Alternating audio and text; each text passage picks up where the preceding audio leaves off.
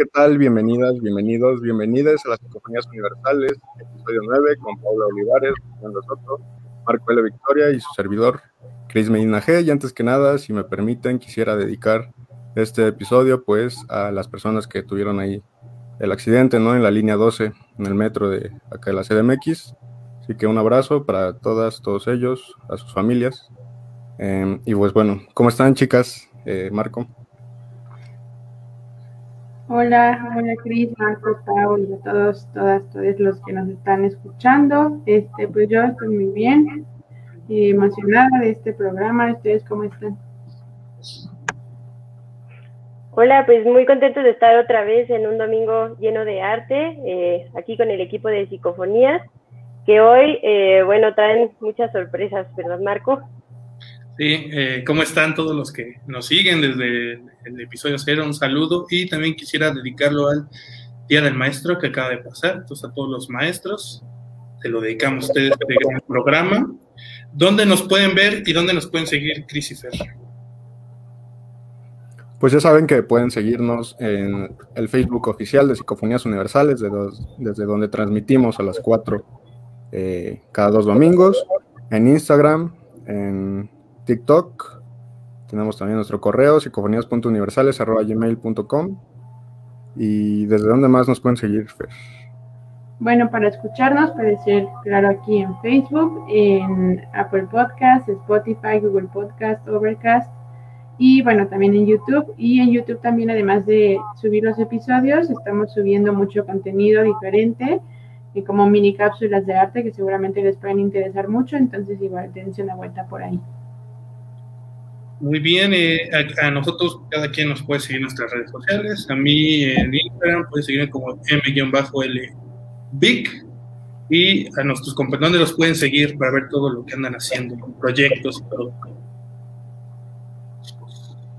A mí me pueden seguir en Instagram también, eh, arroba pao-olivares. Eh, ya saben que estoy esperando sus mensajes sobre sus proyectos eh, musicales para que les demos difusión aquí en Psicofonías Universales, que bueno, es espacio para todo tipo de arte. A ti, Fer, ¿dónde te podemos seguir? Eh, a mí me pueden seguir en Instagram también como guion bajo y latina, soto F guion bajo. Y ahí tengo un enlace, o bueno, el arroba de un refugio que tengo, igual que se encarga mucho de difusión para mascotas, por si les interesa, dense una vuelta. Y a ti, Cris. Eh, a mí me pueden seguir eh, como Chris Megodzilla en Instagram, Twitter, eh, aunque ando medio desapercibido en Twitter. Y sigan también iguales revista, por favor. Así que vamos. Vamos, y antes de comenzar, este, este, antes de que Pau nos diga qué trae el programa, recuerden relajarse, tomarse algo, lo que ustedes deseen. Pónganse cómodos que va a estar muy bueno. ¿Qué va a estar en este programa? ¿Qué tenemos para pues en este domingo de arte les traemos eh, las recomendaciones de los libros. Eh, estén muy atentos porque por ahí se vienen recomendaciones muy interesantes.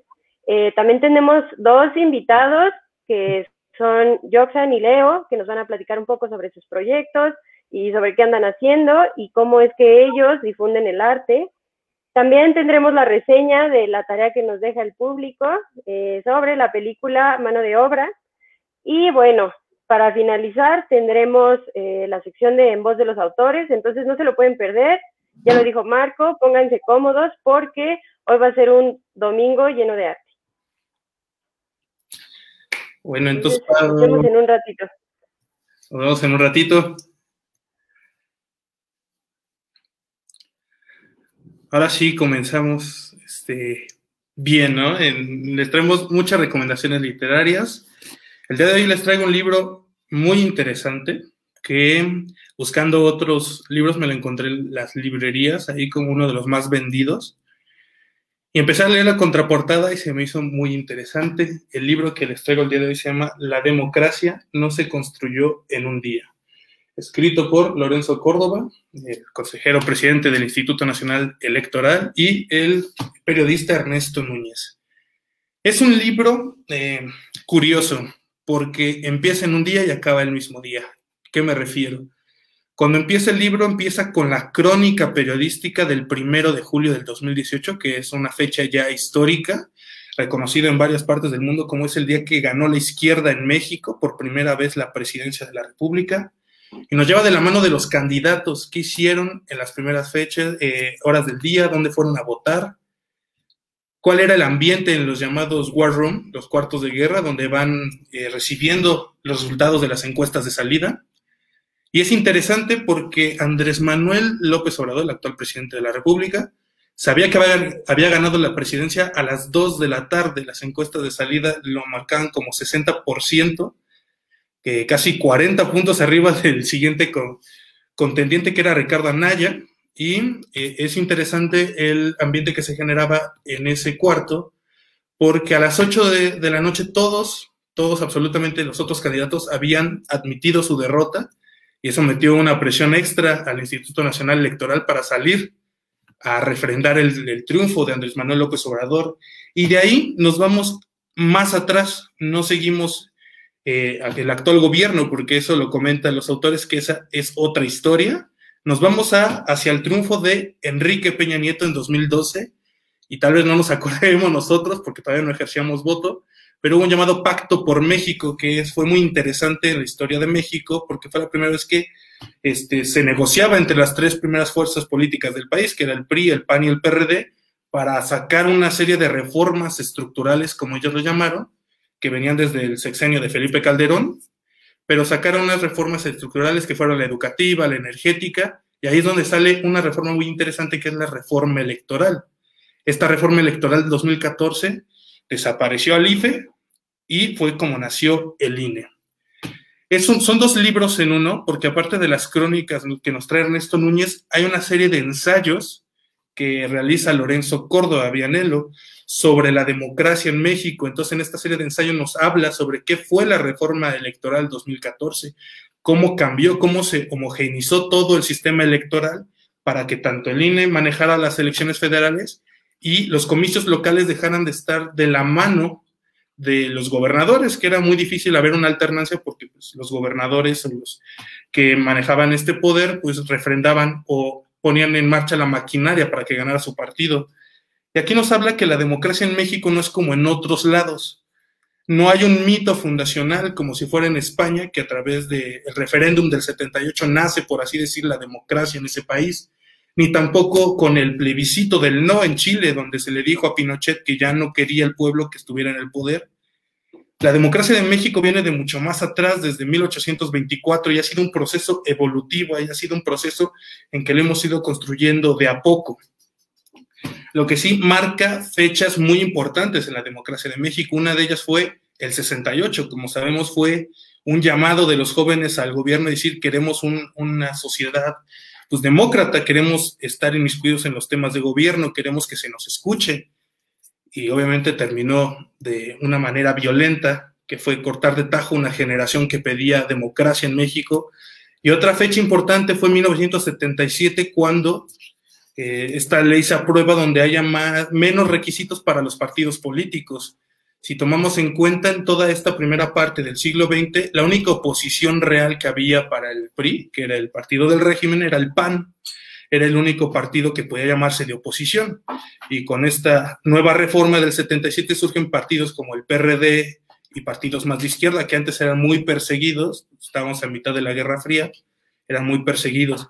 Después surge otra fecha importante que cambió la historia demócrata de México, fue el 88 si tal vez muchos de nosotros no lo sepamos, pero antes de que hubiera un INE o un IFE, las elecciones eran manejadas por el secretario de gobernación, él era el encargado de manejar todo esto y pues obviamente no había pues un sentido transparente en todo esto. Y después del 88 que es cuando se cae el sistema, el 90 se crea el Instituto Federal Electoral, pero no tuvo autonomía hasta el 92 cuando el consejero presidente dejó de ser el secretario de gobernación y por fin hubo una figura ajena al gobierno y entonces nos van platicando de esa mano, de esas fechas importantes, cómo el INE o el IFE en su caso fue poniendo reformas para que la partida electoral fuera más justa, topes de campaña, paridad de, eh, paridad de género, la inclusión de personas trans en las elecciones.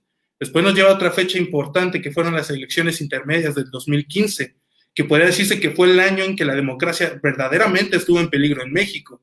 Hubo por lo de Ayotzinapa, por la reforma educativa. Había un ambiente muy tenso en el país, tal vez nosotros pues, tal vez no lo recordemos porque éramos estudiantes, pero se quiso boicotear en muchos lados las elecciones. Entonces, eso fue un punto muy tenso de partida con el INE, que pensaron que sí se iban a boicotear las elecciones.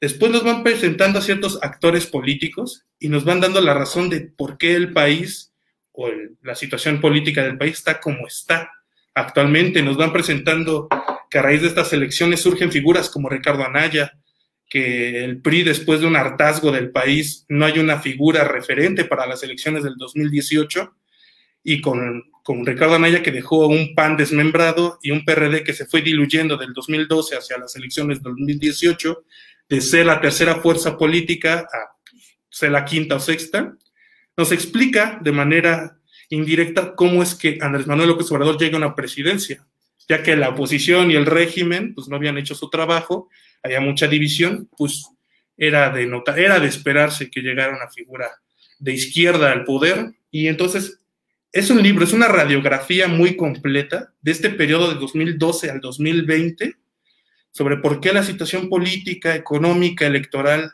está así. Entonces, es un libro muy bueno. Este, está algo denso, pero bien explicado. No hay términos como diga, Ay, tengo que ir a otro libro a ver qué significa.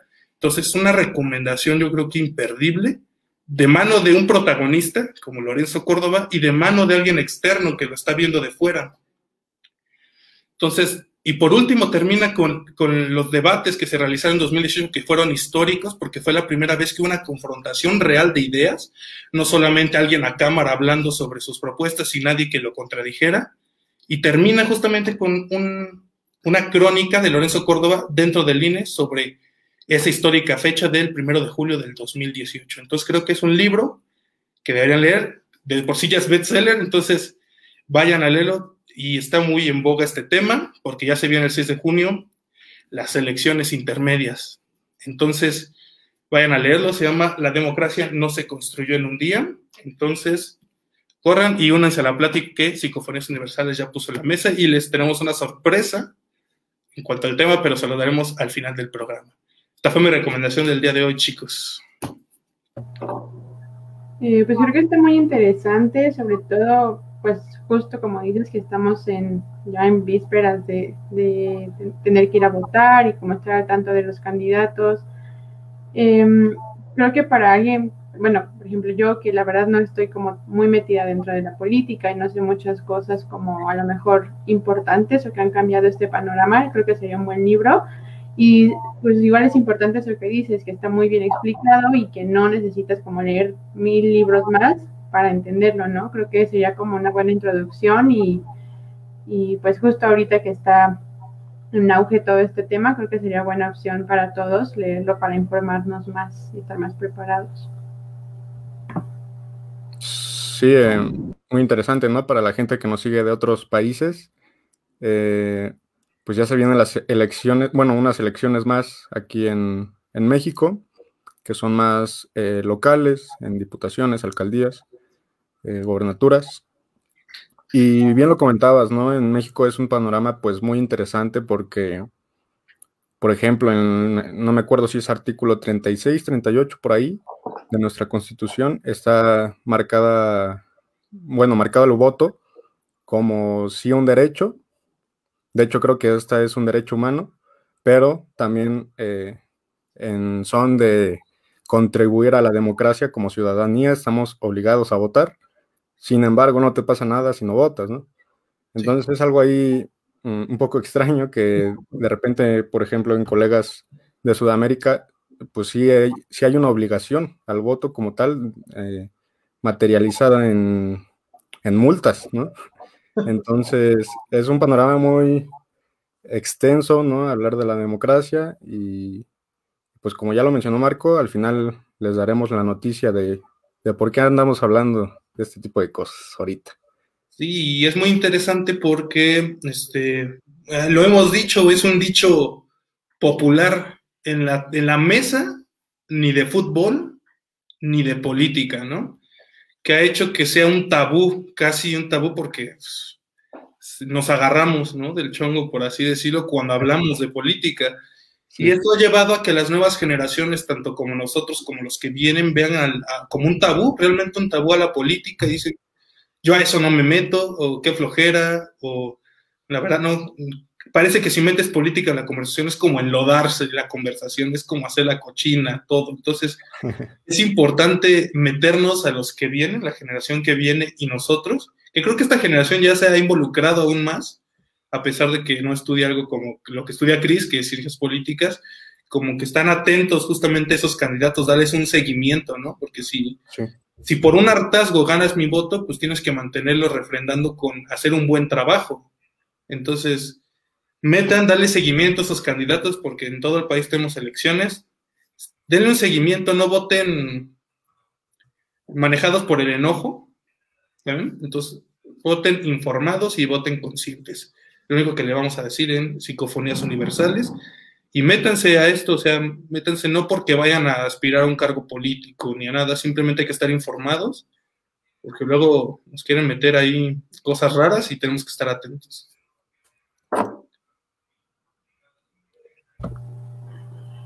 Sí, muy buenas, muy buenas sugerencias y pues como dice, ¿no? Sí es importante votar. Como dice Cris, si no votas no te pasa nada, pero pues finalmente es como como si tus pensamientos, tus ideales, pues no, no le das esa importancia, ¿no? Finalmente tenemos el poder de hacer algo, de expresarnos y pues es importante realmente utilizarlo.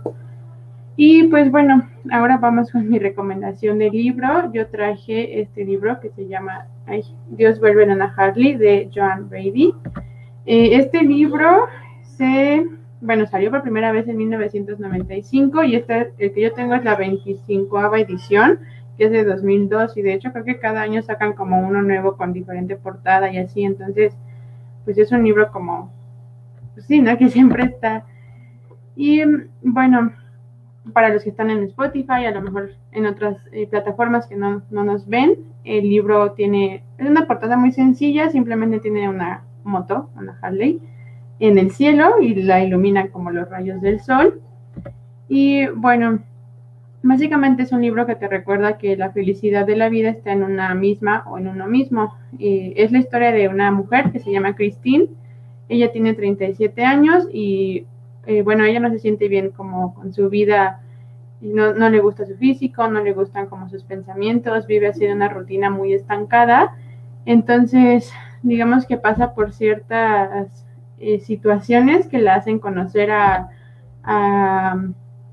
un señor que realmente es, Dios, o sea, Dios se le presenta como una persona pues así mortal, ¿no? Cualquiera. De hecho, creo que, bueno, no les quiero dar como muchos spoilers, pero lo conoce de una manera muy chistosa, como muy casual, muy del siglo XXI. Y bueno, llega vestido como motociclista, así con chamarra de piel y todo, el cabello así largo, y, y ella se enamora de él, ¿no? Pero entonces él le deja muy claro que que pues no, no viene como a tener, una, a tener una relación con ella, a mejorarle la vida, sino que viene a enseñarle lecciones para encontrarse y existir de manera consciente, intencionada y pues simplemente feliz. Eh, seguramente muchos van a pensar que es como un libro de autoayuda, pero creo que la manera en que abordan este tema justo de la felicidad y como darle el sentido a tu propia vida eh, resulta inspirador sin darte la sensación de que te ataca o te dice exactamente qué hacer, ¿no? O sea, yo sí he leído algunos libros y textos de autoayuda y sí te dicen como, eres una basura y entonces leyendo esto vas a ser mejor. Y este libro no, la verdad es que eh, como que de manera indirecta te dicen, chances si haces esto podrías como sentirte mejor, ¿no? O vivir mejor. Y bueno, seguramente al decir el título Dios, pensaríamos que solamente podemos leerlo si somos religiosos o, creemos en, un Dios o en alguien más grande. Y pues no, la verdad es que yo creo que no necesariamente hay que hacerlo. Eh, sí tiene como algunas referencias de los diez mandamientos y estos, bueno, los toma, digamos que estos mandamientos siempre son como hacia el prójimo, hacia los demás y hacia Dios, ¿no? Entonces lo que hace este libro es tomarlos y hacer que se enfoquen a, a nosotros mismos o mismas. Entonces, eso es lo padre también que hace que cambies un poquito tu perspectiva de siempre ver por los demás, ¿no? Siempre, este libro es como enfocado a, pues, a la vida personal, al desarrollo personal. Y pues lo recomiendo mucho, es uno de mis libros favoritos. Eh, es muy bueno, o sea, em, hay muchas opiniones en internet que dicen que como aburrido y de autoayuda, así, entonces inmediatamente lo califican mal, pero realmente creo que sí hay que darle una oportunidad.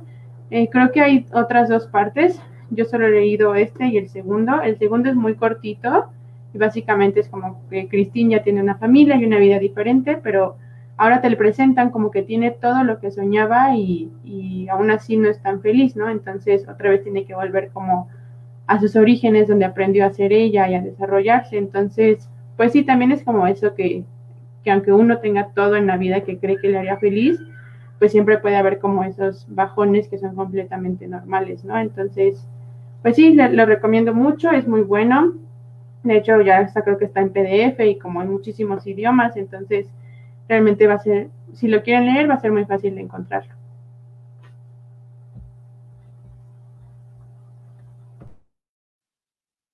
Muy interesante la, la recomendación de Fer.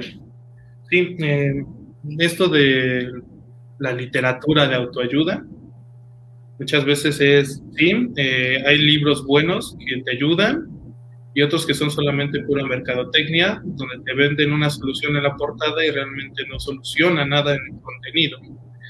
De, estás triste, este libro te va a ayudar, ¿no? Y bestseller y todo, y cuando lo lees realmente es alguien que no sabe realmente del tema o que no lo sabe abordar pues creo que es importante esto, estos libros que no son tanto de autoayuda, sino de, aprender a encontrarte a ti mismo y, ser feliz. Entonces, que es creo que una búsqueda humana, universal, la búsqueda de la felicidad. Entonces creo que fue un, libro muy interesante que le daremos una leída algún día. ¿Y Cris, qué te, qué te pareció?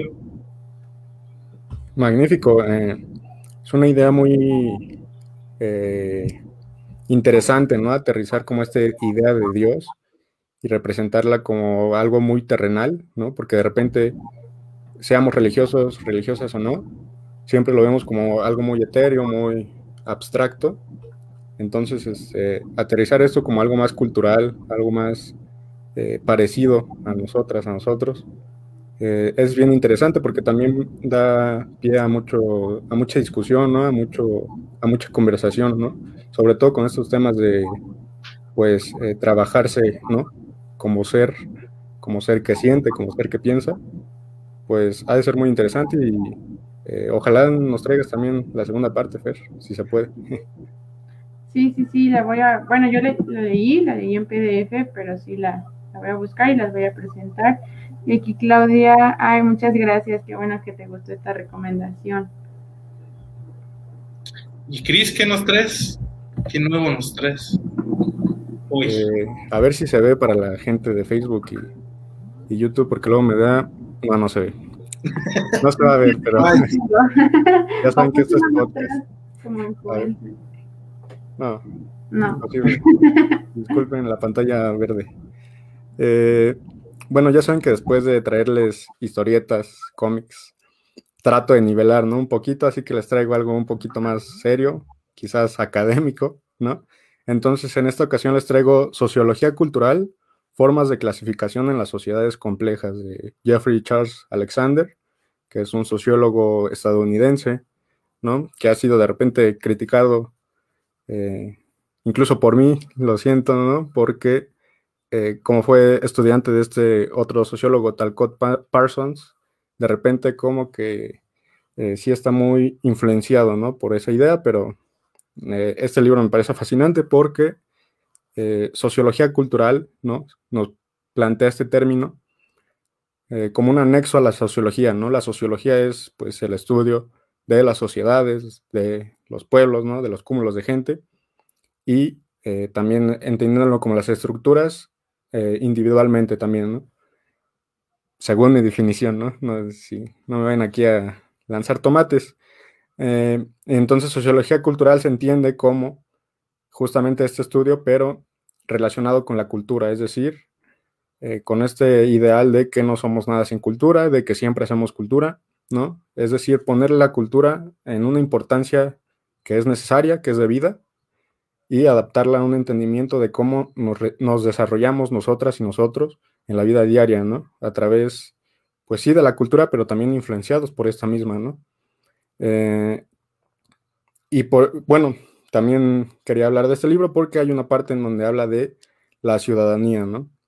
Entonces, entendiendo esta ciudadanía como eh, algo que está a veces un poquito satanizado, ¿no? De repente, la, eh, ¿cómo decir? El papel de la ciudadanía, ¿no? Es el que se sataniza, que si no participas, pues eres un mal ciudadano y por lo tanto eres malo, ¿no? Es decir, en la democracia, si no funciona con tu participación, pues tú no tienes cabida, ¿no? En el mundo natural, en el mundo normal, normal, entre comillas, ¿no?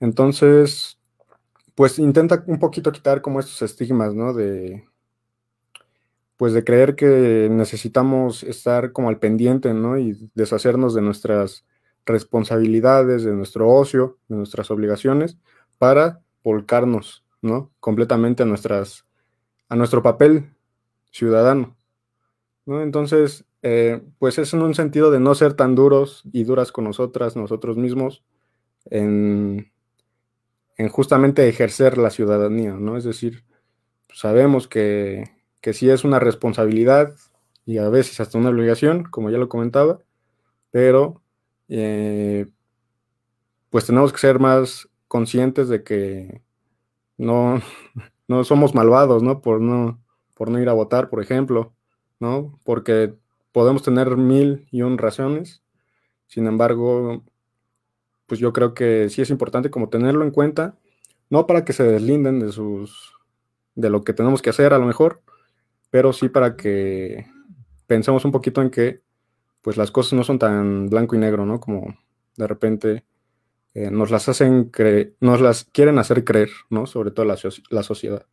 Entonces, pues básicamente es esto, es un libro muy académico, es decir, Jeffrey C. Alexander es eh, muy técnico, ¿no? Sin embargo, pues eh, si a alguien le, le sirve la recomendación, le gusta, pues ahí está. Sociología cultural. Muy interesante y va como si ponernos de acuerdo, aquí no nos ponemos de acuerdo, muy de la mano, de una manera más académica, sobre qué es la ciudadanía, ¿no? Es pues lo que conforma la democracia de alguna forma. Y pues eh, todavía va a ser sorpresa, aquí todavía no vamos a revelar por qué estamos hablando de estos temas. Y ya... Qué tan importantes. tan académico. Pero sí es muy importante entender nuestra sociedad y indirectamente entendernos a nosotros mismos. Fer, ¿qué te pareció? Sí, pues como dicen, creo que se conectan sus libros, o sea, ay, perdón, se escucha mucho ruido. Eh, creo que estuvo muy interesante, también justo lo que dices, ¿no? Que pues no, es como castigarnos si, si no votamos o si no hacemos como algunas cosas, pero pues sí, sí es muy importante considerarlo. Eh, este libro, bueno, yo lo había escuchado en la escuela, en la prepa, creo. Eh, la verdad es que no me acuerdo si lo leí completo, pero seguramente sí. Bueno, igual sí tendría que darle una revisada, una nueva oportunidad, igual que creo que todos deberíamos, este, pues atrevernos, ¿no? A leerlo. Aquí dicen Cris, eres muy atinado en tu participación. Sí, creo que fue muy buen libro. Muchas gracias, Claudia, por tus comentarios. Sí, muchas gracias a ustedes también por sus retroalimentaciones, así que ya saben, quédense hasta el final para saber la gran sorpresa, cómo se rompe esta piñata que hemos construido alrededor del episodio 9. Pues, este, estas fueron las recomendaciones este, pues, literarias, ahora fueron un poco más técnicas y la única recomendación literaria es la de Fer. Entonces vamos a pasar con ¿Ya está nuestro invitado en backstage o, todavía no? No nos va a pasar, ¿no? La de siempre. No, no nos va a pasar. A ver, película, parece. Sí, parece que ya está por ahí el buen Joxan. Eh, déjenme checar. Sí, ahí está. Es que se metió con, con dos cuentas, pero ahí está. Eh, déjenme los, lo presento, ¿va? Y le haremos un par de preguntitas para que lo conozcan. Él es Yoxan K., poeta, editor y activista egresado de Lengua y Literatura Hispánica por la UNAM, actualmente radicando en Puebla, uniendo colectivos y gestionando eventos. lo que más le gusta de la vida es crear y compartir. Y pues démosle la bienvenida a este gran amigo ¿no? del proyecto, de, las revistas, al buen Joxan. Hola Joxan. Hola, ¿qué tal? ¿Cómo están? Bien, bien, ¿cómo estás tú? Desde el caldito no nos vemos.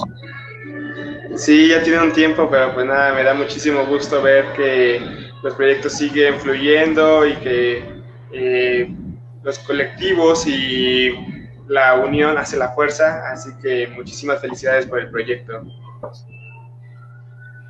Muchas gracias. Bueno, creo que habla también un nombre de Marco, ¿no? Que ahorita le agarró un poco pena, pero pues esto fue una idea de él, ha sido un trabajo muy duro de él y de Cristo, de todo, entonces sí, te agradezco en, sus nombres. Sí, creo que... No, no, dale, dale, Jackson, Jackson, tú dale. Sí, sí, sí, pues, yo también los he, he visto en su participación, eh, como en el Cantito Literario y en otros eventos, y creo que tienen una gran labor dentro de la literatura y muchísimas felicidades. Qué bueno que estén haciendo estos proyectos y uniendo, eh, pues ya sea desde un análisis hasta diferentes autores. Qué bueno.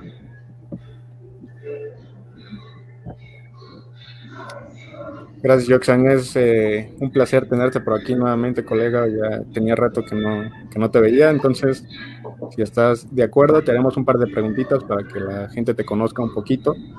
¿Va? Yeah. Súper, súper bien. Si quieren empezar. ¿Tú, Cris? ¿Yo? Ah, pues, me tiraron la bolita bien.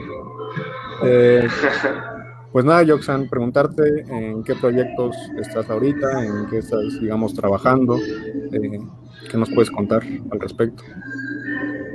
Sí, pues nada, eh, en el transcurso de, este tiempo, de la pandemia, creo que nos ha enseñado muchísimas cosas a todos. Hemos ah, creado, hemos, hemos desde dejado cosas que hacer, tanto sociales como creado nuevas. Eh, a través de las redes sociales, nos han, hemos tenido nuevas oportunidades y creo que nos han llevado a explotar nuestra creatividad, a explorar nuevos ámbitos que tal vez en la cotidianidad no nos atrevíamos. Y pues bueno, eh, igual andamos con, con la revista Caracola Magazine, que en este mes cumple un año eh, vamos a celebrárselo con una fiesta, con su aniversario de Caracola Magazine.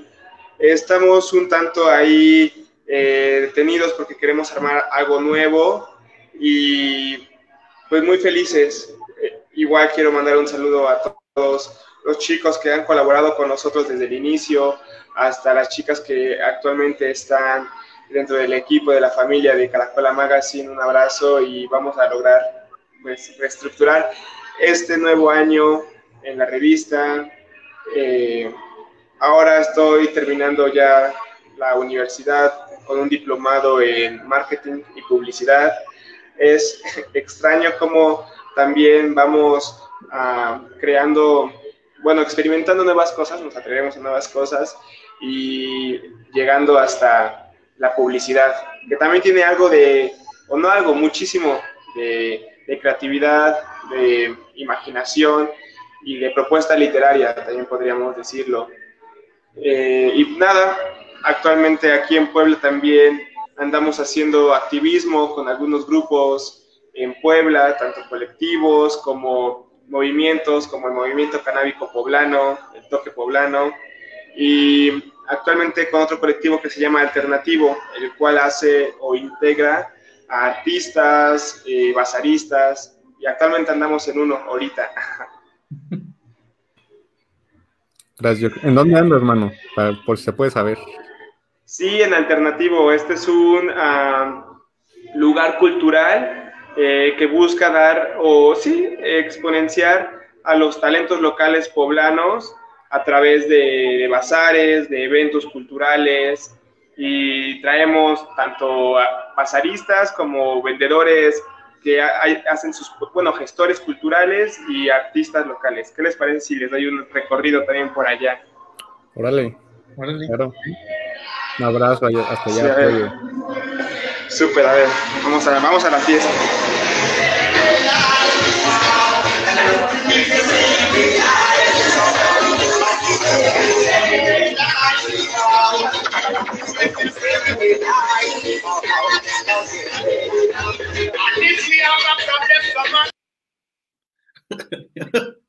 Fue tanta la euforia y emoción que se nos perdió tantito, pero se veía que estaba sabroso, ¿no? Sí, Yo decía, ah, muy buena la fiesta, entonces, bye.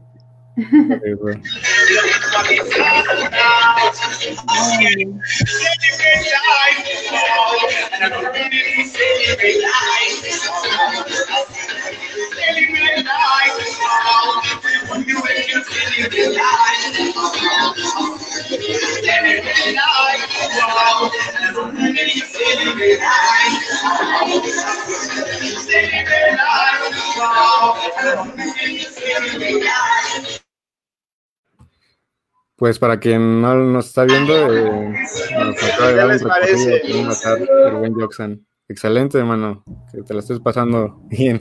Sí, con medidas de seguridad. Ya se antoja, ¿no? Sí, pues ah, andamos haciendo este tipo de, eventos igual para empezar a, reunir a la banda local, a exponenciar tanto, había un DJ ahí, está el DJ Falla, van a tocar reggae, Ian de la Cuchara, Espiral Yadub, Ironaya, y pues nada, tenemos como este tipo de eventos semanales y cooperativistas también. Eh, los bazaristas llegan, dan una cooperación voluntaria y nosotros intentamos también darles una, exponenciarlo, bueno, darles un, apoyo a través de las redes sociales en alter.nativo.space, que ahí nos pueden seguir en Instagram, Alternativo Space. Y pues nada, muchísimas eh, labor de, conjuntar, que es, lo que nos va a sacar también de la pandemia, la, la cooperación, el cooperativismo ayudarnos entre todos y lo están haciendo ustedes. Se han conjuntado para hacer este proyecto y está chido. Joxen, hemos traído a, diversos invitados y muchos hablan de, del año pasado como un boom de las revistas independientes y proyectos independientes, culturales, artísticos, literarios. ¿Cómo ves el panorama actual? ¿Se seguirá esta tendencia o, de lo independiente o después de la pandemia crees que volvamos más tradicional? ¿Cómo ves el panorama? No, yo creo que lo que se aprendió en, este, en esta pandemia, que es lo electrónico, lo virtual, se va a quedar. Hemos dado un gran salto hacia lo electrónico y tal vez un poco un retroceso hacia lo social, eh, físico, ¿no? Pero bueno, eh, vamos a en, entrar a una nueva generación en donde pues muchas revistas eh, físicas transmutaron a la digital, una de ellas puedo nombrar a Delirio, una revista con la que crecí, eh, era totalmente, pues, cada tres meses salía físicamente con un tiraje y ahora, bueno, en la pandemia tuvieron que migrar hacia lo digital y no creo, y bueno, no dudo que muchos, muchas revistas lo hayan pasado así, ¿no? Hasta las propias editoriales, eh, cuando empezó la pandemia, hubo este boom que nombran y las revistas querían, bueno, las revistas, las editoriales hacían sin fin de presentaciones virtuales, ya era más fácil, ya no tienes que eh, invertir en una locación, en tal vez las galletitas para los que vengan, o sea, ahora solamente haces un link, los invitas y puedes tener masividad en un solo lugar. Sí, y, esta labor que, eh, que, has hecho desde antes de que estableciéramos el proyecto, como el caldito literario que fue juntar a, a diversos autores de la escena nacional, tal vez underground, por así decirlo, que no eran, que no son masivos ni bien y son semillas como este proyecto, porque ahí fue donde realmente me acerqué a Cris y, y, es una semilla que fue ahorita floreció como parte de este proyecto entonces, es, eh, sí es importante darle difusión ¿no? a los autores independientes, ¿no? que no tienen una editorial detrás, ¿no? Claro, pero yo creo que no solamente a los editores independientes, sino todo al arte independiente en su totalidad. Hay que empezar a, a dar este apoyo y, esta vinculación, esta mm, estrategia. E, es por ello como que me empiezo a inclinar hacia el marketing, a la publicidad, porque bueno, siempre me ha gustado eh, hacer estos grupos, hacer esta, esta cooperación para entre todos flotar y surgir semillas. Me da muchísimo gusto escuchar que ustedes han hecho esta rancornilla a través de esos eventos, me da en verdad muchísimo gusto, es algo que me sorprende, pero no me sorprende porque somos afines a, pero sí me emociona eh, que se logre esto y creo que eso es ah, muy reconfortante. Eh, ahora, una vez que hacemos estos grupos, me quedo pensando como, bueno, o sea, ya lo hicimos, ya, ya este, tenemos toda la maquetación, tenemos toda la logística, pero eh, hace también una falta de estrategia para llegar a más, para realmente mm, tenemos todo el conocimiento, tenemos todo, eh, tenemos una eh, gran capacidad de producir hasta libros, libros físicos, pero nos hace falta una estrategia de venta a nosotros como literatos, a nosotros como editores. Eh, nosotros tenemos el producto, pero ahora hace falta venderlo, ¿no? Porque, o sea, no, no, no, vivimos de, de, libros, no nos podemos... A un amigo le, dijeron como de, ah, ok, ya estudiaste tanto tiempo de, literatura, eh, tantos libros te has leído, pero no tienes trabajo, a ver, cómete un libro, ¿no? está, está erizo. Eh, es por eso que pues tenemos que buscar una estrategia en donde el arte sea bien pagado, bien remunerado, tanto socialmente como económicamente. Y pues hay que buscarle de todas las maneras. Así que vamos a buscar. Sí, justo eso que dices que hay que buscar que el arte y el, bueno, todo el tipo de arte sea bien pagado y reconocido.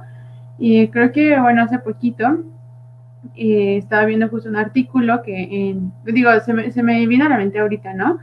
Que sí, qué padre que durante la pandemia se le aplaudió muchísimo a todos los doctores, a todo el, personal médico, pero ¿cuándo les iban a pagar? Y creo que sucede lo mismo con el arte, ¿no? O sea, qué padre que se les dé espacios, qué padre que se les reconozca, que se comparte el trabajo, pero realmente también hay que pagarlo, o sea, finalmente es un trabajo, como tú nos comentas, es una carrera, es muchos, muchos años, mucho tiempo de dedicarle, de prepararse, y entonces mi pregunta va un poquito relacionado a esto, y es, eh, cuáles son los obstáculos más grandes y cómo has hecho para enfrentarte a estos al querer eh, ampliar la difusión y aceptación de tu trabajo.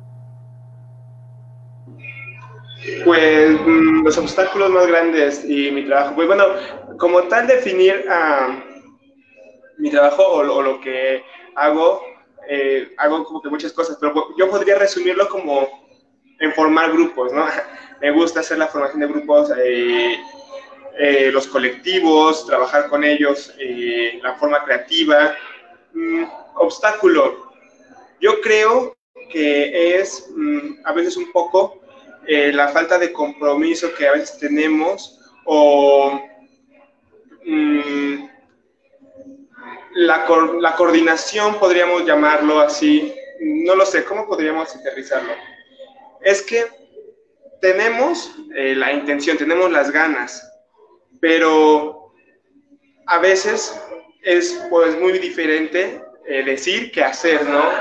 A ver, permítanme.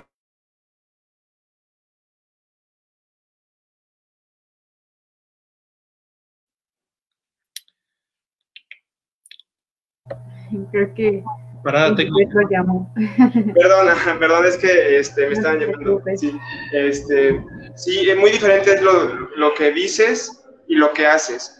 Entonces, cuando empezamos a formar grupos, al principio vamos a estar como que muy emocionados, estamos muy ah, eh, comprometidos con, el proyecto, pero si no le damos como un buen seguimiento, eh, las personas van decayendo, los años van decayendo y no se, no se logra mucho, ¿no? Entonces, han habido muchos intentos de generar nuevas acciones, de hacer colectivos, pero siempre llegan o siempre como que hay algo que llega dos, tres meses, medio año, un año y se rompen, ¿no? Proyectos que se rompen.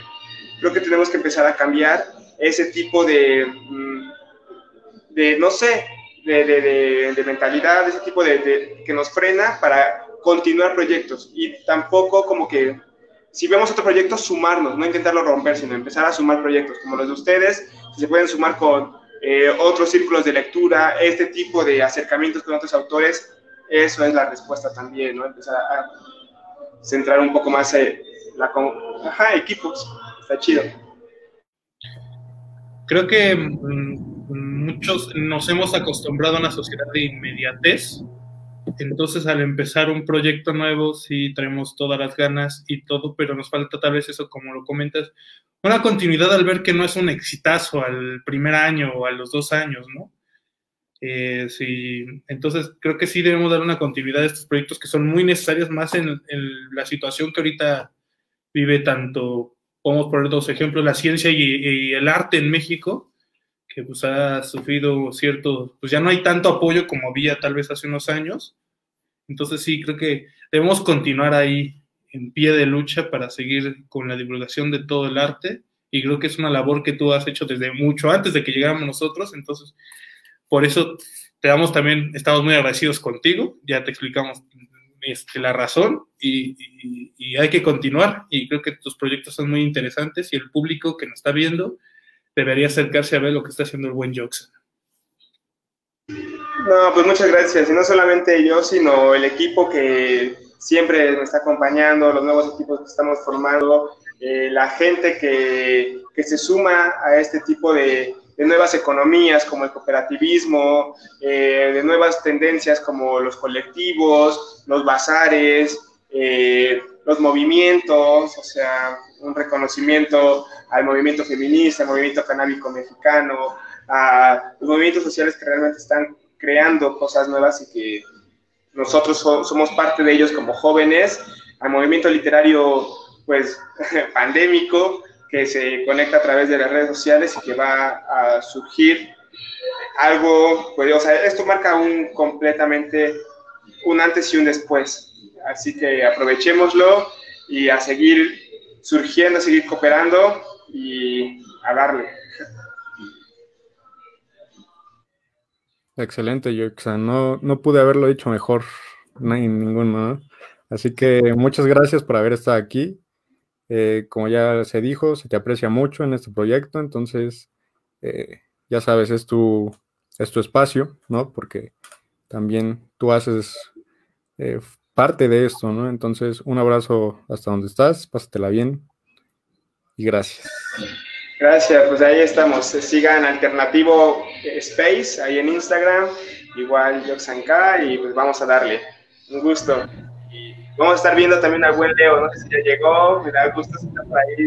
Te, saludo, te abrazo, te quiero mucho. Te amo, Leo. Chido. También es un buen colaborador. Estuvo en Caracola Magazine. Es alguien totalmente fenomenal y tiene una onda súper genial. Así que, Leo, te quiero. Bye.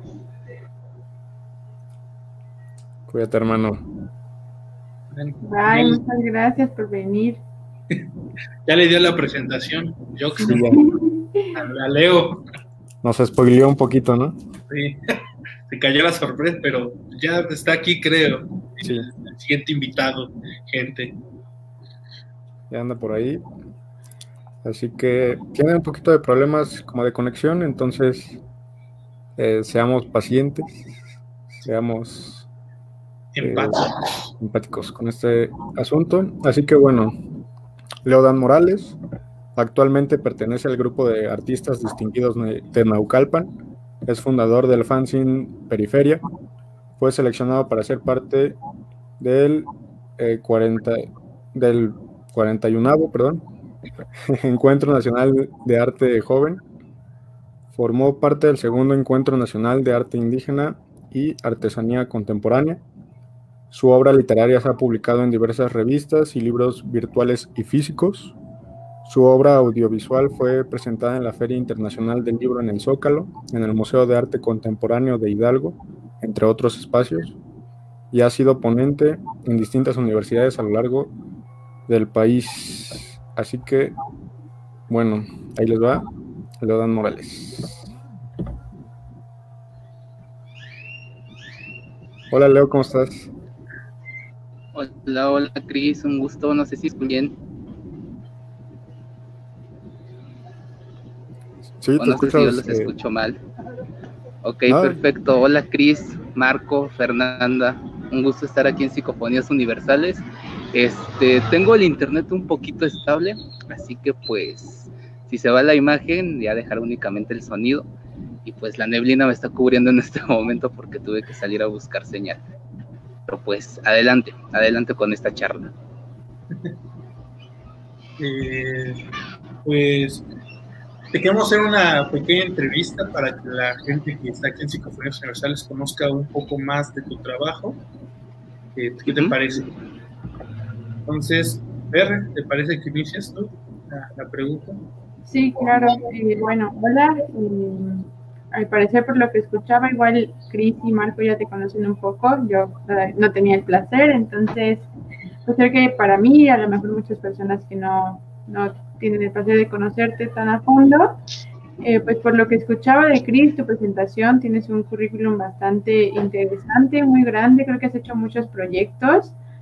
Eh, la verdad es que sí, eh, es un gran repertorio, entonces yo quería preguntarte de todos estos logros que has tenido, que has ido cosechando, ¿cuál es el que tú dirías que te ha dado como más satisfacción, no solo profesional, sino personal, ¿no? O sea, a lo mejor que era uno de tus de tus sueños o de tus motivadores más grandes y cuál, cuál ha sido el que más te ha gustado y también eh, qué más te gustaría hacer o cómo te ves en en unos años, en un futuro.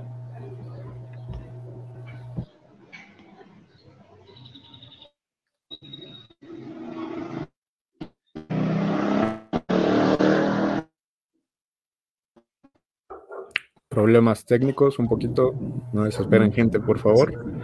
Es eh, en vivo, recuerdo. Sí, ya saben. Ahorita vuelve el buen, el buen Leo. Leo, sí. Veremos un, momento.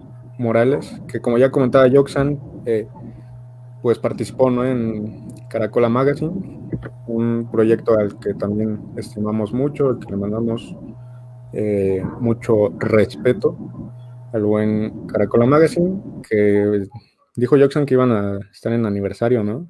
Sí, fiesta, dijeron. Sí, que van a tener una fiesta. Que inviten. Que saquen. Que saquen. Así que en cuanto vuelva el buen Lodan, le seguimos dando esta charla.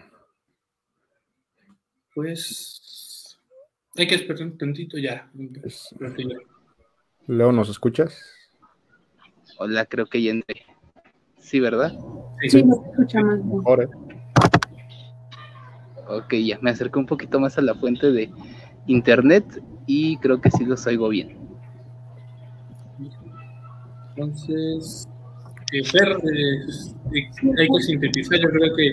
De repente, sí. porque creo que se te desconectó antes. Bueno, te decía que de todos los proyectos que has que tienes, que has logrado hacer muchas cosas. Te decía que tu, currículum y tu repertorio de, trabajos es bastante amplio, porque es muy impresionante. Entonces, ¿cuál tienes que más te ha dado satisfacción como personal? ¿Qué sentido tu crecimiento personal? Y también, ¿qué te gustaría hacer en un futuro? Ok, este, creo que alcancé a entender que, bueno, quisiera hablar, no sé si voy a responder bien a lo que estaban comentando, un poquito acerca de los proyectos que tengo. No sé si va por ahí lo que están comentando ahorita. Sí, sí, sí. Ok, este, y una disculpa, pero en verdad me está costando conseguir internet acá, precisamente porque estoy trabajando en un proyecto acá en la, por la sierra de, de, de Veracruz, en la que se me ocurrió juntar la, el video, el sonido, con un proyecto donde pretendo grabar a la neblina para convertirla en, en poesía, en video poesía. Entonces, este, me dio la oportunidad por estos días y precisamente también estoy como redescubriendo estas otras maneras de tener internet y las otras maneras en que los proyectos independientes deben de, de que al menos en la ciudad nos estamos acostumbrados a, a tener el internet prácticamente a la mano, que sale de un modem y aquí, por ejemplo, lo que he descubierto es que venden una especie de fichas que por cierto tiempo te da internet, que está cerca de la fuente. que te Entonces, eso me ha estado enseñando algunas cosas respecto a cómo comenzar a gestionar estas nuevas tecnologías para estar creando el arte.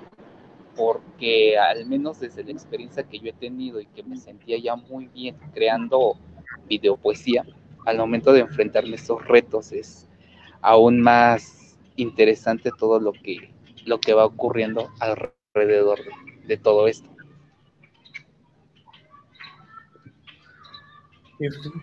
Este, otra pregunta que te tenemos, Leo, es, ¿en qué momento decidiste convertirte en artista? Ay, bueno, lo voy a decir tanto como lo mismo que ocurre con mi, sexualidad, no se elige, se descubre. Llega un momento en el que uno se da cuenta para qué es bueno y para qué es malo, sinceramente. Y pues yo desde niño tengo una experiencia bastante curiosa porque me disfrazaron de Benito Juárez y me pusieron un libro enfrente cuando yo no podía ni siquiera leer. Y pues yo lo cerraba y la maestra lo abría cada rato y yo lo volvía a cerrar porque para mí era una herramienta inútil porque veía letras pero no las entendía. Entonces ahí mi, ese fue mi primer acercamiento con los libros. Después de ahí, descubrí en las lecturas eh, que me llevaban esos mundos que yo imaginaba. Me eran esa compañía que, que no tenía que dar, fue como terapéutico. ¿Por qué? Porque sin darme cuenta yo me autodescubría también. Entonces al ser no es muy, no es fácil eh, llevarte bien con las personas o no comprenden la manera en que uno se comporta porque no entendemos ciertos aspectos sociales que son natos, eh, entre, entre comillas la palabra natos entre las personas normales. Sin embargo, yo con, con los libros, con la escritura descubro ese mundo y esa manera de poder entender qué es lo que yo era. Después de eso descubro la fotografía y con la fotografía también empecé a experimentar con las imágenes respecto a lo que son, respecto a lo que se puede decir y descubro en la fotografía otro alfabeto, un alfabeto visual que combinados forman palabras, pero no como las palabras que nosotros usamos, como en este momento, sino palabras que crean otro tipo de mensajes, porque se mezclan colores, se mezcla una simbología, este, me empecé a meter más en lo que es la semiótica, el estudio de los símbolos y su comprensión, y posteriormente descubro el video, porque ya el papel, sin demeritarlo, no me era suficiente para escribir.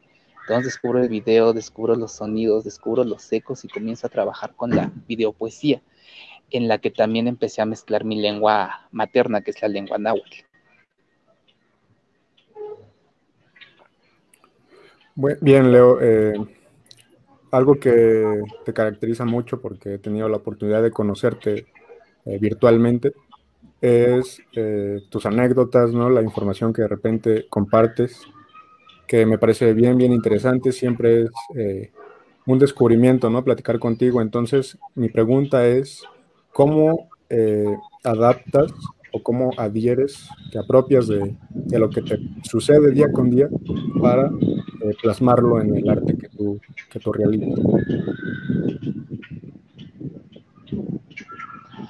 Pues digamos que lo cotidiano es una inspiración constante, porque al menos lo que yo he entendido, la no la misión, pero sí muchas cosas de lo que es el artista, es el reflejo de lo que está viviendo, pero lo pasa por un filtro, ese filtro es el cuerpo, es la formación, es el contexto en el que se desarrolló el artista y lo va a expresar porque no es que yo esté peleado con los. Una, No estoy, no estoy peleado con los artistas de elite, pero los artistas de elite tienen una, una formación y un bagaje cultural que los lleva a.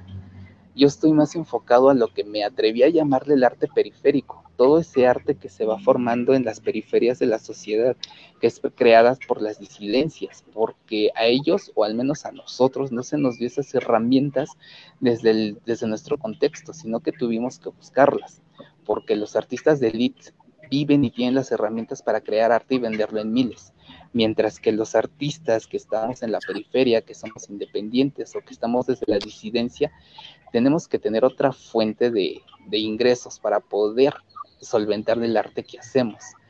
Entonces, pues si, me, si a mí me llega a ocurrir algo como lo que ahorita me está ocurriendo, que son estas fallas técnicas, este redescubrimiento de las tecnologías, a mí me va a inspirar para crear quizás un poema, quizás un cuento, quizás un video donde cuestione toda esta pluralidad falsa que tenemos de las nuevas tecnologías, porque nosotros al estar siempre conectados, haber acostumbrado a la ciudad, creemos que todos están así, pero resulta que hay comunidades que la virtualidad no les sirve para nada porque sus modos de ser y sus modos de hacer son diferentes.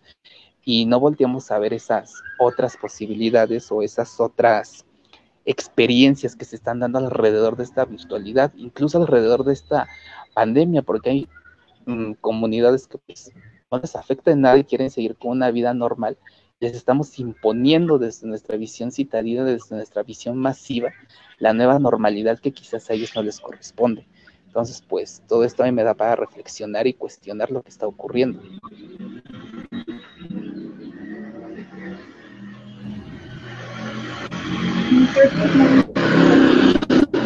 Eh, la verdad es que me, me, sorprendió mucho que dijeras que ibas a filmar la neblina, la verdad nunca había escuchado nada igual. Y también aquí en los comentarios nos dicen que qué bonitas experiencias cuentas. Y sí, bueno, igual como, como dijo Chris, ¿no? Tienes mucha facilidad para hacer que nos adentremos como a tu historia y a, entender pues completamente ¿no? lo que quieres transmitir. Y bueno, igual aquí te mandan felicitaciones. Creo que tu, participación estuvo muy, eh, pues sí, como muy sorprendente todo lo que nos contaste. Pues, lo que más me sorprendió lo de filmar la neblina. En serio, no, nunca me habría imaginado cómo hacer arte de esa manera.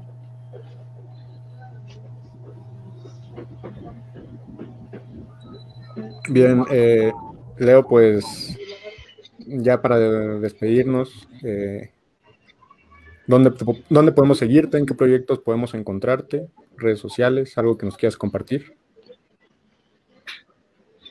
Pues bueno, mis escritos ahorita andan como regados en un sinfín de, revistas, pero la, el más reciente que le dediqué a mi abuela, que fue la que ayudó a descubrirme tanto en mi personalidad como a descubrir mis raíces y mi origen, se encuentra en una, revista que se llama Sin Fin. Ahí me encuentran en mi cuento más reciente y pues es un cuento que se llama Los Montes.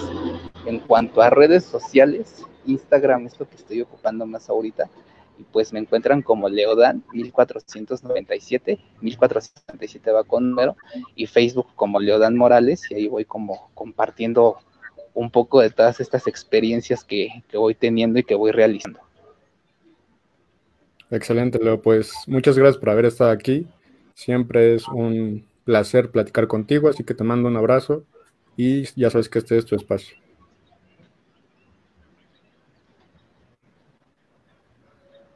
Muchísimas gracias a ustedes, Cris, a Marco, a Fernanda por, por esta invitación y pues nuevamente una disculpa por estas, por estos inconvenientes tecnológicos, pero siento que son también una gran enseñanza respecto a lo que estamos haciendo y pues cualquier cosa aquí andamos y muchas gracias por todo.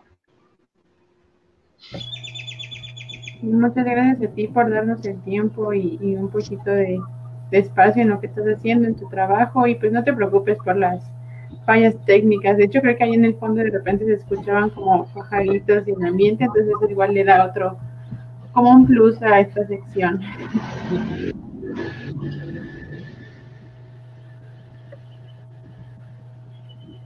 Y bueno, pues ahora, ahora que platicaremos, muchachos. Pues, con Leo es, eh, bueno, aparte de su impresionante currículum, creo que, como decía un moralista mexicano, el arte no necesita una revolución, la revolución necesita un arte revolucionario. Creo que lo de Leo es impresionante y deberían checar su trabajo, sus fotografías son impresionantes. Y ahora pasaremos otra sección, otra sección que, no tiene nombre, pero podría tener nombre.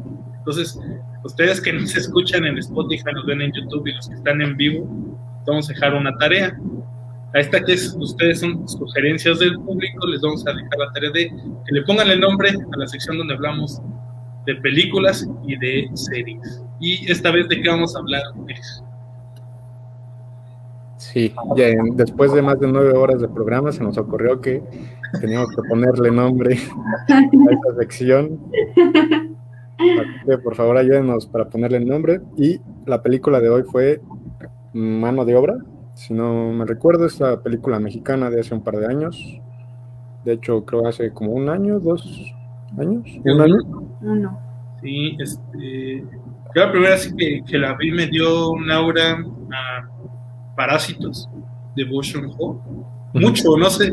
Creo que obviamente se grabaron en épocas distintas, pero en años distintos, pero como que las películas que salieron en esta en esa época donde Parásitos gana el Oscar por película son mucho hacia la crítica de clase, crítica a la diferencia de clases económicas. Sí me dio mucho las tomas, poco la narrativa, mucho a, a Hall, no sé qué les sea, qué les haya dejado la película.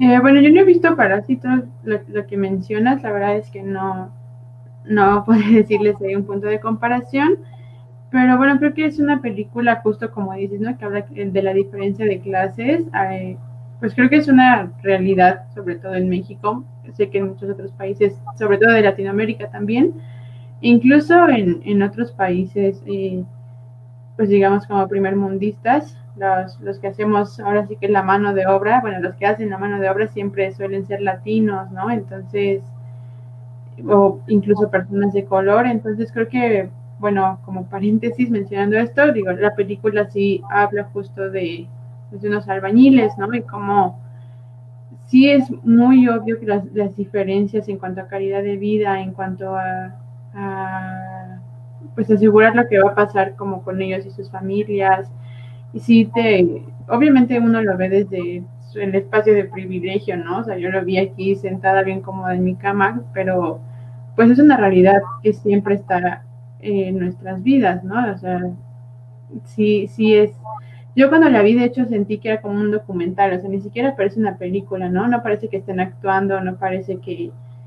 No, no dices así como de, ay, esto no podría pasar, ¿no? O sea, es, es como, sí, esto pasa seguramente cada hora en México, ¿no? porque digo, la película está centrada aquí. Y es una muy buena película, creo que tiene, habla de un tema que yo no lo había visto como en ninguna película eh, aparte, voy a ver la película justo que, que, mencionaba Marco, pero yo no había visto este tema en, en ningún espacio, libro, película, lo que sea, entonces creo que sí es importante. Y pues la trama me gustó mucho, o sea, es una película un tanto digamos que sí, sí, tiene un hilo como constante y toda la película, digamos que no, no tiene como un, no tiene como una, algo que le dé la vuelta, ¿no? O sea, o algo que te mantenga como intrigado o que te haga perder el interés. Siempre estás ahí esperando qué va a pasar y tienes como esa semillita de, oigan, pero ayúdenos, ¿no? O al menos eso sentí yo. El final creo que pudo ser un poquito diferente, o sea, yo me esperaba un final como un poco más eh, de empatía entre todos los personajes.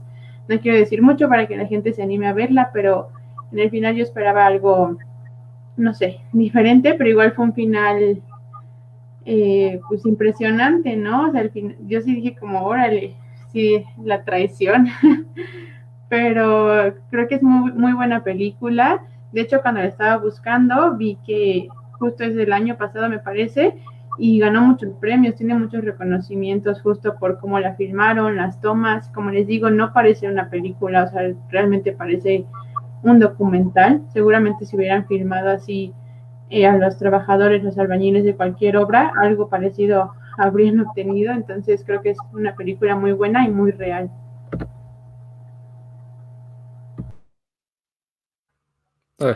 Sí, eh, esta película dirigida por David Sonana, eh, bueno, en cuanto a lo de Parasite, eh, recuerdo que uh, vi el tráiler de esta película hace eh, ya un tiempo, o sea, no mucho porque salió hace un año la película, pero cuando vi el tráiler dije, chales, están fusilando parásitos. Sí. ¿No? Esta película que ganó el Oscar, muchos Oscars, ¿no?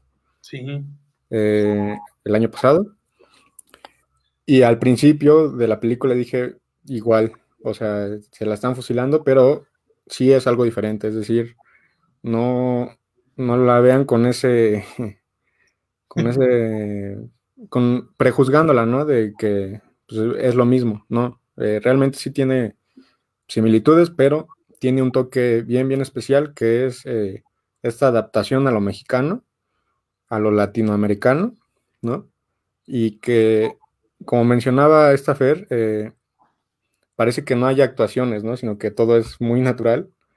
Y me encanta porque uno de mis géneros favoritos del cine es el mumblecore, que es justamente esto, ¿no? Que todo es tan cotidiano que parece que no está actuado, ¿no? Es decir, son, no son a lo mejor situaciones sorprendentes, ¿no? De explosiones, este, que me mordió una araña, ¿no? O algo así. Es algo más aterrizado como lo real y que justamente las actuaciones están bien, eh, pues así, ¿no? Bien naturales y que da mucho pie también a, lo que es la improvisación, no sé si hubo un poquito de eso en esta película, pero eh, me gustó mucho ese detalle. Eh, sí habla como de la precariedad laboral otra vez, pero no en el sentido de tanto de la falta de trabajo, sino de las condiciones de trabajo, ¿no? Es decir, de cómo los pagos, ¿no? Se retrasan y te dicen, no, pues espérate, eh, de cómo, pues los accidentes, ¿no? Que suceden, son manejados de formas que eh, los dueños ¿no? de, las empresas o, los jefes ¿no? para quien trabajas, pues no se vean afectados, ¿no? Siempre en desconsideración, ¿no? De esta subordinación muy capitalista, eh, de cómo el trabajador, pues siempre tiene que estar como por abajo, ¿no? Del jefe. Es un poquito lo que habla y hay temas un poquito solo un poquito, pero también hay como de los roles de género, del clasismo, obviamente, de eh, el abuso de poder, obviamente, y del abuso de poder de ambas partes, ¿no? o sea, cuando el trabajador se vuelve jefe, ¿qué ocurre, no? Que ya lo, ya lo verán ustedes en la película. Las tomas, en su 80% son tomas fijas, es decir, la cámara está quieta, no se mueve, los que se mueven son eh, el paisaje o los, personajes. Eh, Francisco es el, protagonista, ¿no? Eh, pero de repente sí hay planos que se mueven tantito, ¿no? Pero no es como movimientos tan eh, radicales, sino que se mueve, no sé, tantito a la izquierda tantito a la derecha. Y en ese sentido me hubiera gustado que fueran un poquito más planos, pues más, ¿cómo decirlo? Que estuvieran más rectos, que fueran eh, es algo muy quisquilloso, ¿no? Pero cuando vas a hacer una película que sea en casi su totalidad de planos fijos, a lo mejor un poquito de, esta estabilidad, que la cámara se vea eh, completamente en una dirección que sea eh, planos rectos, ¿no? Pues sí es un poquito necesario, sobre todo porque, por ejemplo, en la primera escena, la que abre, hacia la izquierda hay como un poste de madera que no se ve como bien recto, ¿no? Y obviamente es por el defecto de la madera, pero eh, pues ahí está. Disculpen que me ponga aquí un medio técnico, pero eh, eh, me parece muy arriesgado hacer una película así, sin embargo, cómo la manejaron y todo, pues es muy aplaudible. Aguas con los mensajes también porque no, bueno, me parece que fue producida por Michel Franco, para quien no saben, es quien dirigió Nueva Orden y que dijo que el racismo inverso sí existe, teniendo en cuenta que filmó una película donde los morenos eran como malvados, ¿no? Entonces, aguas con esos mensajes de que las clases medias y bajas son malvadas, aguas con esos mensajes de que el peor enemigo de un mexicano es otro mexicano, porque pueden romper nuestra empatía, nuestra solidaridad, y aguas también con, pues, con esas interpretaciones que pueden ser poquito clasistas también. Eh, y bien lo definías, lo del protagonista, el actor, Luis Alberti, es impresionante la actuación. Como dices, no se nota que está actuando. Y si hablamos de la trama, no sé si hayan tenido oportunidad de leer a un autor llamado Luis Espota, que fue muy prolífico cuando el PRI estaba en el poder del régimen, fue un amplio crítico sobre la burocracia y la corrupción podría llamarse que es una trama hasta espotiana sobre alguien que está en una clase baja y, lucha por sus derechos, a cuando está en una posición inversa de poder, dirías, pues yo lo haría distinto, ¿no? Estando en una posición ya de poder y, y realmente no pasa en la realidad y en la historia y en sus novelas, no pasa realmente así. Cuando alguien llega a un poder, lo ejerce de la misma manera que siempre lo han ejercido las personas. Y también es mucho extrapolar no solo los trabajadores de obras de construcción, que habla mucho sobre la precariedad, como ya decías, de las situaciones, de las condiciones. No hay un seguro de pues, médico, por así decirlo, ¿no? Lo que se trata también, pero también en las amas de casa no, no tienen un seguro médico, ¿no? Y también se podría extrapolar la situación ahí, ¿no?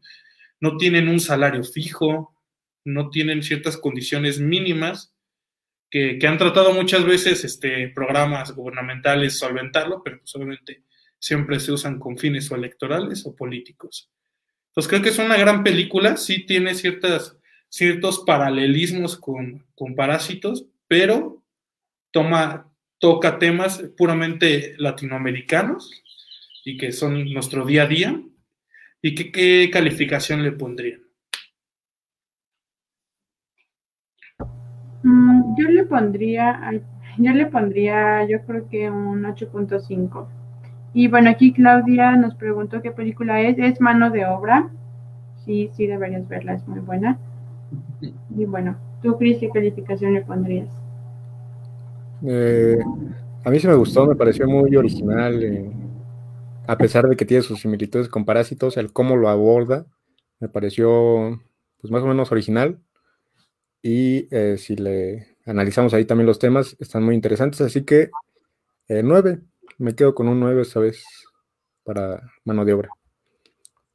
Y pues 8-7, yo creo. Ahí entre ustedes dos, ahí, queda la calificación. Entonces, mano de obra, búsquenla, véanla. Es eh, una película que deja de qué hablar, sobre qué reflexionar, de temas actuales de México, Latinoamérica y del mundo, así como no es de que la quiera comparar, pero así como Parásitos dio a un pie una discusión importante sobre las clases bajas en Asia y que podía extrapolarse aquí, también hay trabajadores de construcción en todo el mundo y trabajadores que no tienen ciertas condiciones, entonces extrapolar esta situación a cualquier mundo, a cualquier parte del mundo, entonces véanla, Psicofonías Universales la recomienda.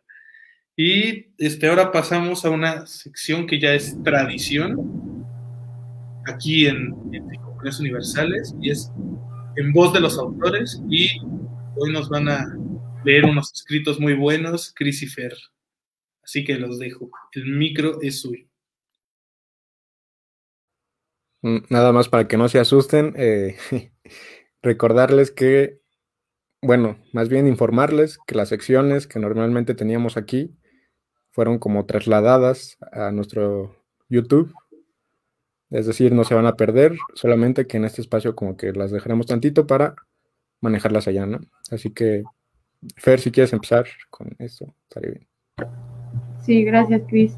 Bueno, yo les voy a leer eh, un fragmento que nos envió Magali de la Calle. Ella es de Argentina, es profesora de lengua y literatura y tiene 30 años. Y su eh, texto se titula Latinoamérica. Cuando habla un latinoamericano, hablan miles de voces. Cuando lucha, lucha el mundo. Hablan los originarios por todo lo que tuvieron que callar. Habla el criollo por las voces que, por las veces que fue a defender la patria.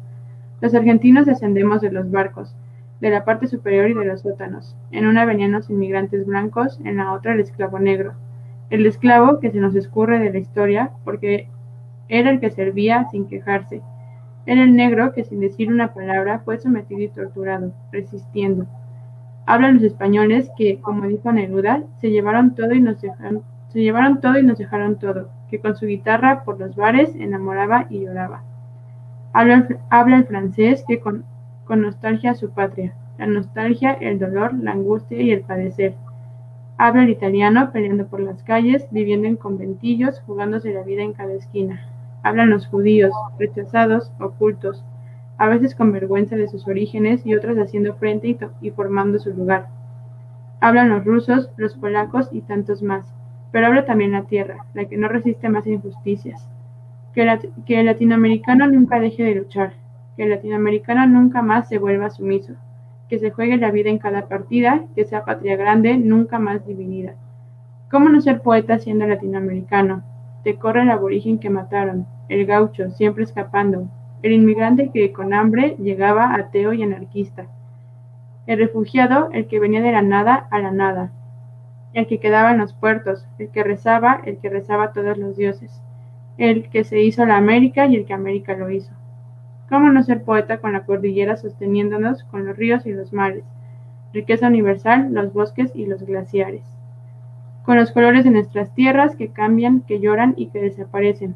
Con las madres y abuelas de la Plaza de Mayo buscando a sus hijos. Los, los latinoamericanos luchamos, porque desde que somos América otra opción no hubo. La construimos luchando, soñando la libertad. Que América sea libre, que resista, que luche, que la voz del americano es la voz del mundo justo, justo va con lo que estábamos hablando de la película, ¿no? Creo que muy, van muy de la mano y eso que no, no, estaba planeado. Siempre se acomodan las aportaciones aquí en Psicofonías Universales.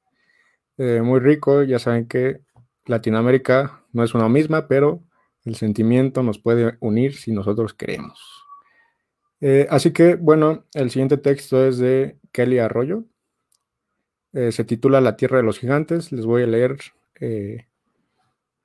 un poquito sobre esto. Y va así. hace una vez, cerca de un hermoso valle, existía una aldea llamada la Aldea de los Faroles. Se llamaba así porque sus habitantes fabricaban hermosos faroles que iluminaban la aldea. Esa aldea es muy pequeña, por lo tanto no tiene muchos habitantes. En esa aldea vivía un niño llamado Henry. Él vivía con sus padres, que fabricaba los mejores faroles de la aldea.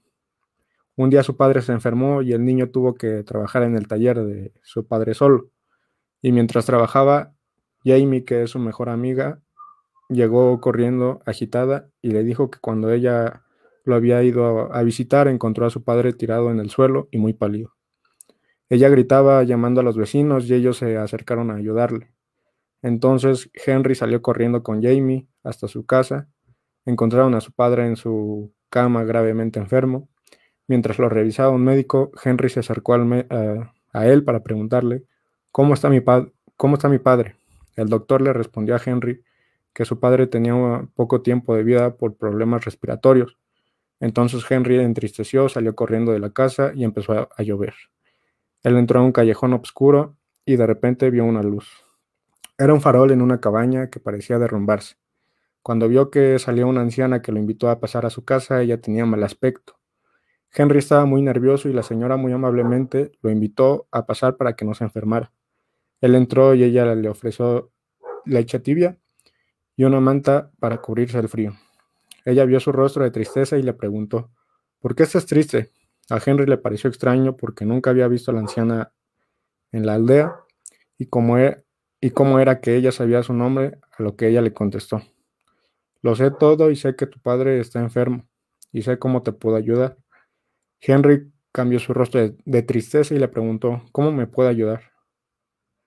Para la anciana, pero la anciana le mencionó que era muy peligroso. Lo haré por mi padre, dijo Henry. Entonces la anciana le leyó una antigua leyenda. Detrás de las montañas de este valle existe un lugar donde habitan los gigantes que tienen agua sagrada que proviene de la diosa de la luna. Quien tome esa agua mágica le curará toda enfermedad. Henry, sorprendido, le preguntó a la anciana cómo llegar a ese lugar y la mujer le dijo, antes de que te diga necesitas tres cosas muy importantes. Necesitas una rosa roja, fuego y algo brillante. Saliendo de la aldea encontrarás un río con una cascada y allá habita una hermosa, hermosa ninfa. Ella siempre está enojada y no deja pasar a nadie. Tiene que encontrar la manera de pasar o morirás ahogado por ella. Cuando consigas pasar el río, deberás llegar a un pantano muy oscuro donde hay bestias peligrosas. Deberás pasarlo si quieres llegar a las tierras de los gigantes. Saliendo del pantano, deberás escalar a la montaña que te sacará del valle, pero en esa montaña existe algo, un gigante devora hombres que fue expulsado de la tierra de los gigantes por codiciar el agua para sí mismo. Cuando pases la montaña encontrarás la tierra de los gigantes. Henry estaba emocionado y le agradeció a la anciana por ayudarlo. Saliéndole de la cabaña se encontró con su amiga. Le dijo emocionado, tengo algo que contarte. La llevó hasta su casa y le contó lo que había sucedido. Jamie sorprendida le dijo a su amigo ¿Y qué tal y sea mentira? A lo que Henry le respondió. Yo sé que es real, me lo dice el corazón, eh, así que iré a buscar el agua y nadie me detendrá, Jamie, le dijo. Yo iré contigo, y Henry le contestó, no porque será peligroso. Pero Jamie insistió y empezaron a buscar lo que necesitaban para el viaje, agua, comida y los tres elementos. Jamie trajo una rosa roja de su jardín, llevaron fuego, pero le faltaba una última cosa en su búsqueda. Henry encontró una cajita de madera, la abrió y allí un hermoso corazón de plata que era de su madre. Cuando llegó Jamie con todo listo para irse, Henry se despidió de su padre que estaba dormido y emprendieron su viaje. Eh, este es nada más un fragmento de este eh, texto que se llama La Tierra de los Gigantes. Eh, muy interesante, muy bonito, ¿no? muy fantástico, como me gusta. disculpen si de repente fallo un poquito con mi lectura, pero es que tengo una lámpara que, vaya, me está lampareando. y de repente eh, como que se me desajusta un poquito la ortografía por el, formato en el que está, ¿no? No, por, no tanto por los autores y autores, sino por el formato. Así que disculpen tantito. Y de grandes textos, los que nos leyeron Fer y Cris, ya saben que este es su espacio. Desde el programa 1 está instalado estos dibujos de los autores. Y este es su espacio para que nos manden cuentos, poemas, reseñas, críticas del programa, todo lo que quieran que aparezca aquí, mándenlo al correo de psicofonías.universales.com y nosotros nos podemos tardar, pero siempre va a salir. Ahí no hay un proceso de selección, todo tipo de texto es aceptado aquí para difundir el mayor arte posible. Y así, compañeros, concluimos una edición más de Psicofonías Universales, pero antes de despedirnos, les tenemos una sorpresa, ¿no?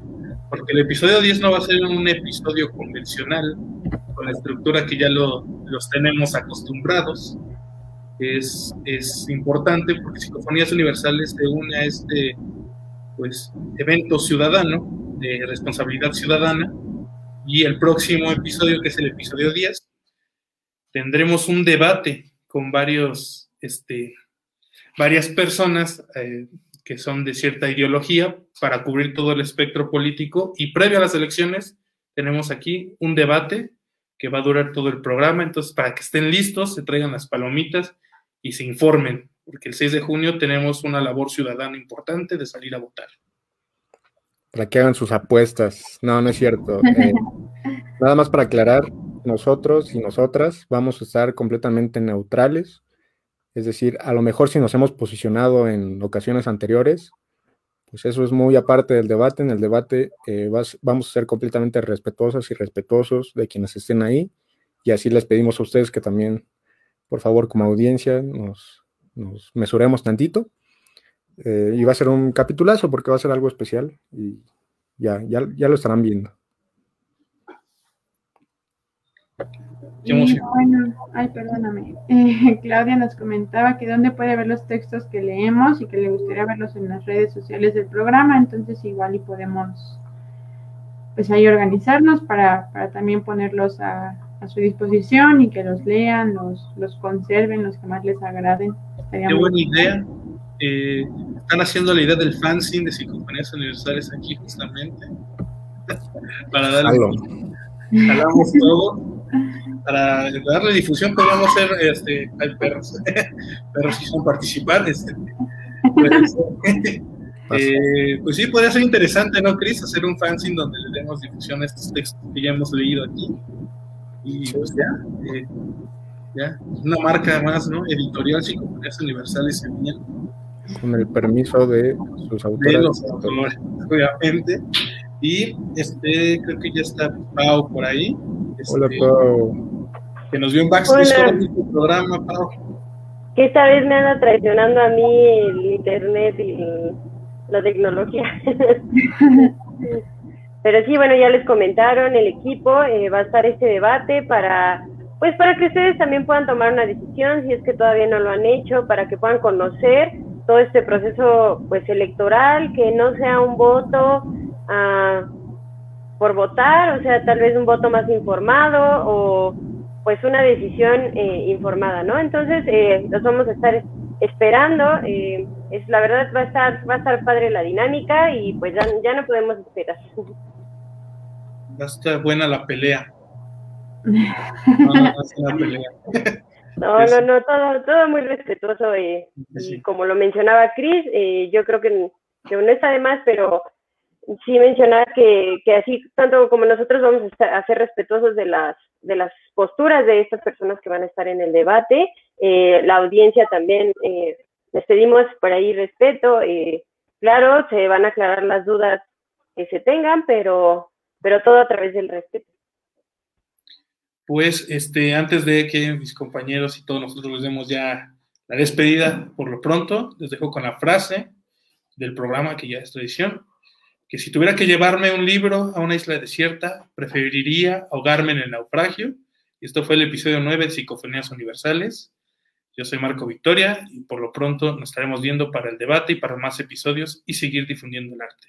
Los dejo con mis compañeros.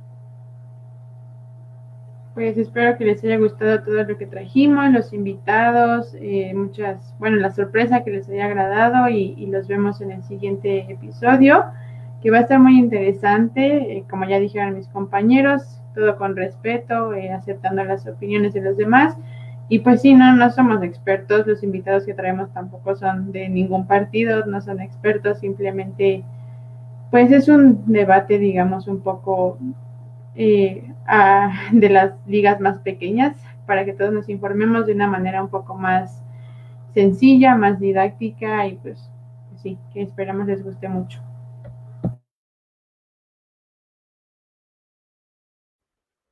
Pues sí, eh, bueno, me tocó ver al equipo esta vez eh, desde atrás, pero saben que estos domingos eh, es un placer para nosotros planearlos, compartirles un poco de arte, para que pues sus tardes se hagan más placenteras, para que aprendan otro tipo de cosas, puedan experimentar a través de las recomendaciones que se hacen aquí, que pues es lo que estamos buscando, que ustedes tengan un, momento placentero y, pues puedan adquirir estos conocimientos y experiencias. Los esperamos en el siguiente capítulo y pues nada. Sí, pues eh, no pueden perderse por favor ese capitulazo que se viene, sorpresa especial y muchas más sorpresas que se vienen también, que ya estaremos comentando. Así que no se olviden de seguir Psicofonías Universales en Facebook, desde donde transmitimos en vivo cada dos domingos a las 4 pm hora del centro de México. Eh, GMT-5 es algo así. Eh, TikTok, Instagram, Twitter, eh, YouTube, Spotify. Ahora me tocó decirlos a todos, ¿verdad? Overcast, Apple Podcast, Google Podcast. Em, y bueno, ya saben, pueden seguirnos a nosotras y nosotros en nuestras redes sociales. Y que viva el Puebla. Entonces, Bueno, pues hasta el siguiente capítulo. Nos vemos.